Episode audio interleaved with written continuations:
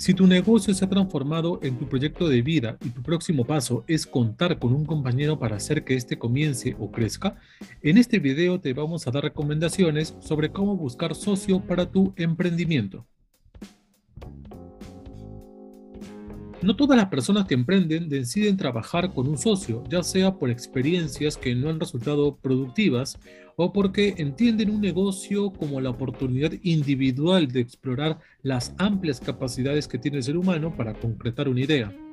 A continuación te vamos a contar algunas recomendaciones que te van a ayudar a elegir a esa persona que puede hacer que tu proyecto crezca en el tiempo. Existen profesionales que han sido amigos desde la universidad, diplomados o trabajos y que piensan que por el tiempo de conocimiento y su experiencia en las mismas áreas aseguran su éxito como socios. Pues no necesariamente es así. Debes tener claro que desde que decides trabajar con él o ella para emprender conocerás otra parte de su carácter. En otros casos, hay profesionales que se conocen un poco tiempo y trabajan en diferentes áreas, pero lo que hace que sus negocios crezcan es su interés por encontrar un nicho productivo para hacer crecer su idea y las ganas de activarlo, independientemente del área en la que tengan experiencia. Entírate sobre su experiencia respecto al mundo laboral. Evalúa si lo que quieres de tu socio es que esté a la par de tus conocimientos o que domine otras áreas para ampliar el mismo. Sería ideal alguien que complemente tus habilidades y tu personalidad además. Al realizar la selección, haz la diferencia entre un profesional que podría ser parte de tus contrataciones respecto a alguien que cuenta con habilidades para la toma de decisiones importantes y que podría ser el complemento que necesites para que se inicie o continúe tu proyecto. La decisión de comenzar un emprendimiento requiere sacrificar tiempos que antes ocupábamos en otras actividades se requiere a veces trabajar inclusive fines de semana o no tener semanas de vacaciones, en caso de que sean necesarias. Hay que tener claro que los primeros meses son los de mayor riesgo y los de mayor trabajo, por lo que es necesario tener la disposición de trabajar. Si tú ya lo tienes claro, también lo asume la otra persona que va a ser tu socio o cuánto tiempo está dispuesto a invertir él o ella en el proyecto.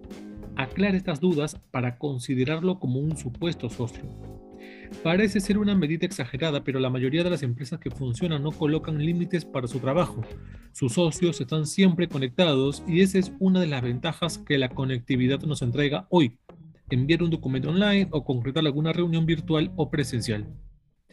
Sé claro con las responsabilidades. No solo las ganancias deben ser repartidas, apenas comienza la creación de la empresa, los gastos también deben ser responsabilidad de las partes involucradas en el proyecto. Firma acuerdos o contratos y no haga solamente acuerdos de palabra.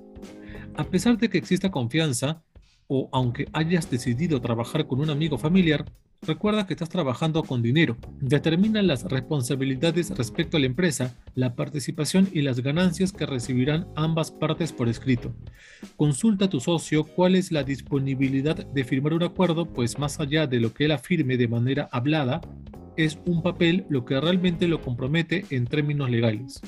Establece también los términos de salida que permite que cualquiera de las dos partes pueda retirarse del contrato o acuerdo firmado. Una de las cosas que debes conocer y conversar es saber qué es lo que esperan ambos sobre el proyecto y cuál es su finalidad.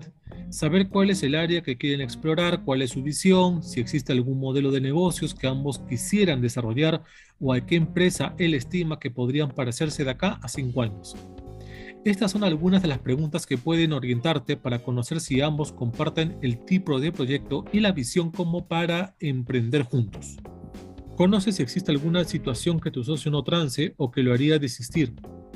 Si tu socio o socia tiene responsabilidades que requieren que podían hacer que se ausente o se retire, averígualas antes de asociarte. Si te pones en su lugar, ¿es comprensible para ti las causas? Evalúa también si sus restricciones de tiempo se adecuan a la velocidad con la que tú quieres que avance el proyecto. En caso de que realmente estés interesado en seguir trabajando, consúltale cuáles son sus alternativas que te ofrece en caso de tener que ausentarse. Por ejemplo, si no puede trabajar cada cierto tiempo, cierto día del mes, puede ofrecer otro día de intercambio, trabajar de manera nocturna o un fin de semana.